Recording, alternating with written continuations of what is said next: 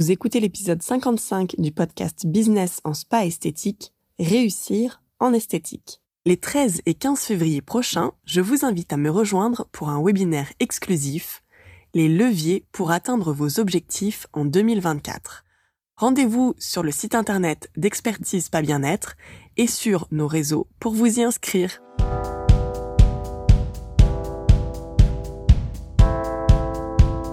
Bienvenue sur Business en Spa Esthétique, le premier podcast du secteur du spa et de l'esthétique en France. Je suis Tiffaine Modeste, la créatrice et directrice d'Expertise Pas Bien-être, et avec mon équipe, nous accompagnons les professionnels du spa et de l'esthétique qui veulent réussir.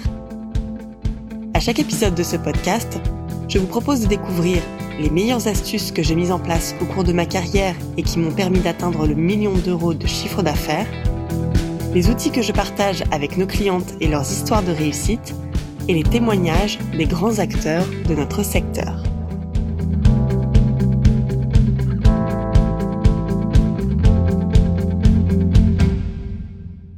Difficile de se sentir successful tout au long de son parcours professionnel. Dans mon quotidien, je rencontre énormément d'esthéticiennes, gérantes de centres qui doutent de leur réussite. Certes, la remise en question est salutaire et indispensable dans notre vie de chef d'entreprise, mais il faut aussi savoir savourer le chemin déjà parcouru. Je discutais récemment avec une gérante qui avait racheté le centre dans lequel elle travaillait en tant que salariée esthéticienne. Elle me racontait que pour elle, c'était un rêve de racheter ce centre. Huit ans plus tard, elle avait perdu ce rêve, noyé par le quotidien opérationnel. Pourtant, son centre était une réussite, de très bons taux d'occupation, une belle progression de chiffre d'affaires, une équipe engagée derrière elle.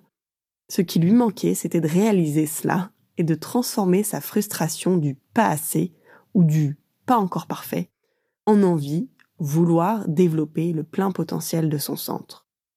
Voyez comme les choses sont différentes entre tout n'est pas encore parfait, j'ai l'impression de ne pas y arriver, je suis noyé dans les problèmes et c'est bien la preuve que ça ne marche pas, et puis, en fait, finalement, je vis mon rêve et j'aimerais maintenant développer son plein potentiel.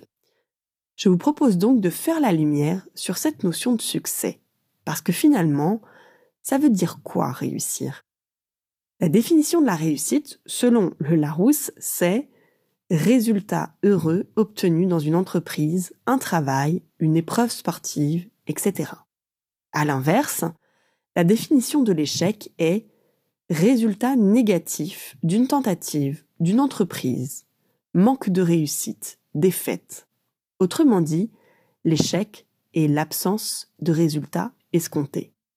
Encore faut-il savoir précisément en amont quelles sont nos attentes et nos objectifs. Les trois raisons pour lesquelles on pense ne pas avoir réussi sont, toute première raison, on sent que l'on perd le contrôle.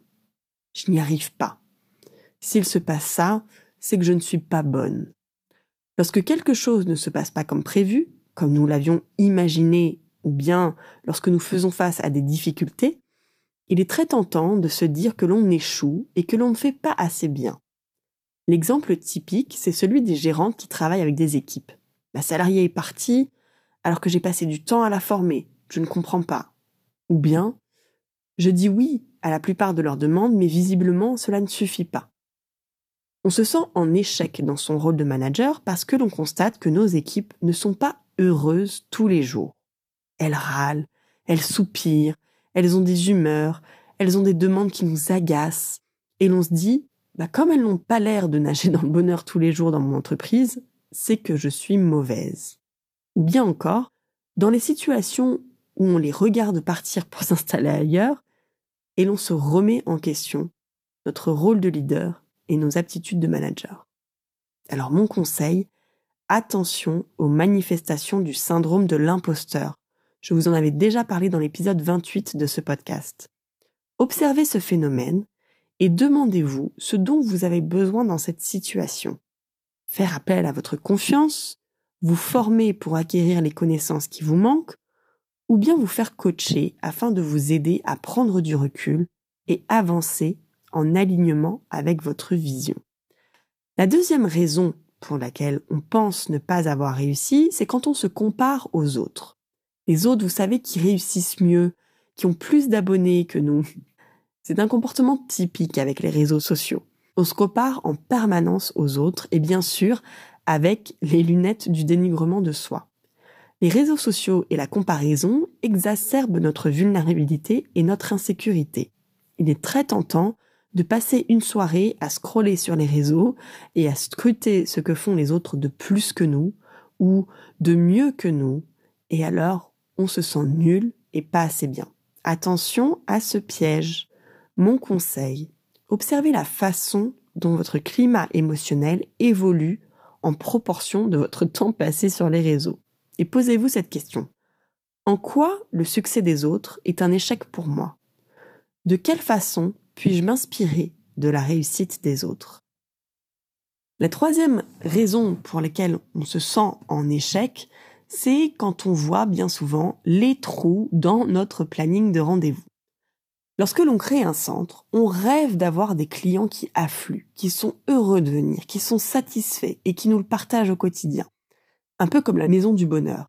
Et puis dans les faits, lorsque l'on voit des trous dans son planning de rendez-vous, on se demande ce qu'on a manqué, ce qui fait que l'on n'a plus de succès, qu'on n'a plus de rendez-vous. Et ne parlons pas des retours d'insatisfaction de nos clients. Quelle esthéticienne n'a jamais été confrontée à une déception client sur les prestations qu'elle lui a prodiguées? Le sentiment d'échec est assez puissant dans ce genre de situation. Alors bien sûr, il est nécessaire de faire la part des choses. Une insatisfaction d'un client n'est pas l'échec de tout votre centre et ne remet pas forcément tout votre professionnalisme en question.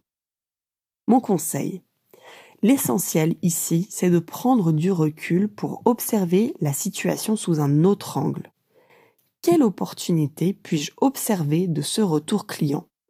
Comment puis-je mettre à profit ce trou dans mon planning de rendez-vous pour cultiver mon succès? Tout est une question d'état d'esprit et de point de vue. Alors maintenant, comment faire pour se sentir plus en succès? Les trois clés de la réussite, selon moi, sont numéro 1, avoir une vision claire. Réussir, ça revient à atteindre sa vision. Encore faut-il bien la définir et prendre le temps de la reconsidérer chaque année. Les questions clés à se poser sont est-ce que la vision pour mon centre est toujours la même que lorsque je me suis installé est-ce que la vision pour mon métier d'esthéticienne est toujours la même que lorsque j'ai commencé? Et de réévaluer en fonction de ça, de quoi ai-je envie là maintenant pour l'année qui arrive? La deuxième clé de la réussite, c'est la définition des objectifs clairs. Étant donné que l'échec, c'est l'absence de résultats escomptés, définissez précisément vos objectifs. Est-ce que la réussite, ça évoque pour vous un nombre de clients à avoir dans votre fichier, un taux de satisfaction à atteindre, un certain nombre d'avis 5 étoiles sur Google, un certain volume de chiffre d'affaires, un certain niveau de salaire, un certain résultat ou bénéfice à la fin de l'année, une certaine notoriété pour vous en tant qu'esthéticienne, une certaine évolution de carrière, certaines nouvelles compétences que vous maîtrisez, par exemple un niveau de master en microblading. Est-ce que ça évoque une certaine récompenses comme gagner un prix ou un label, ou bien cela peut être aussi d'autres critères comme un équilibre de vie, avoir X heures disponibles pour vos projets personnels, pouvoir faire du bénévolat au sein d'une association qui vous tient à cœur, etc. Et enfin, la troisième clé de la réussite, selon moi, c'est la capacité à cultiver son épanouissement tout au long du chemin. Pour moi, le sentiment de réussite réside dans l'aptitude que l'on a à savourer ce qui a déjà été fait, à célébrer ses victoires. Et pour cela, il est essentiel de se donner des moments où l'on se pose et l'on regarde le chemin parcouru.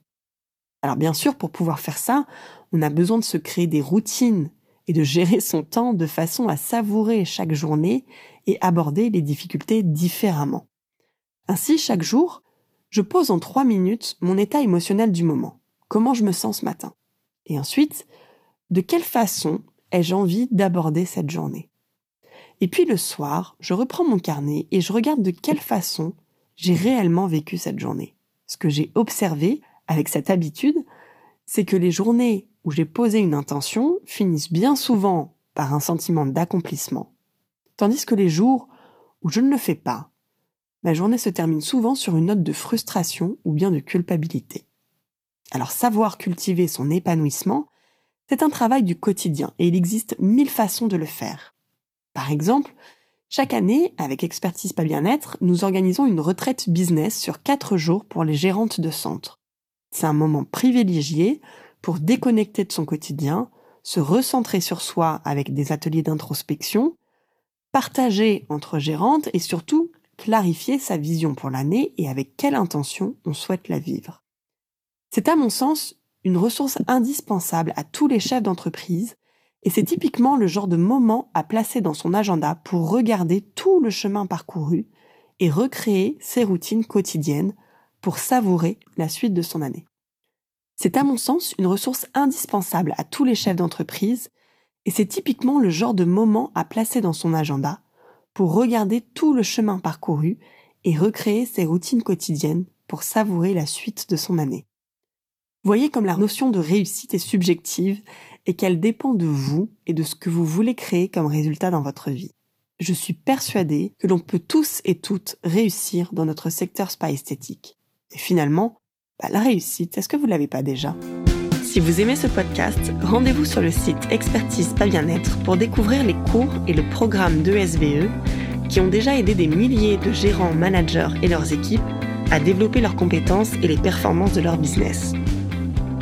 N'oubliez pas de vous abonner au podcast dans votre plateforme d'écoute préférée et de nous partager votre avis. Cela nous aide énormément. Merci et à la semaine prochaine.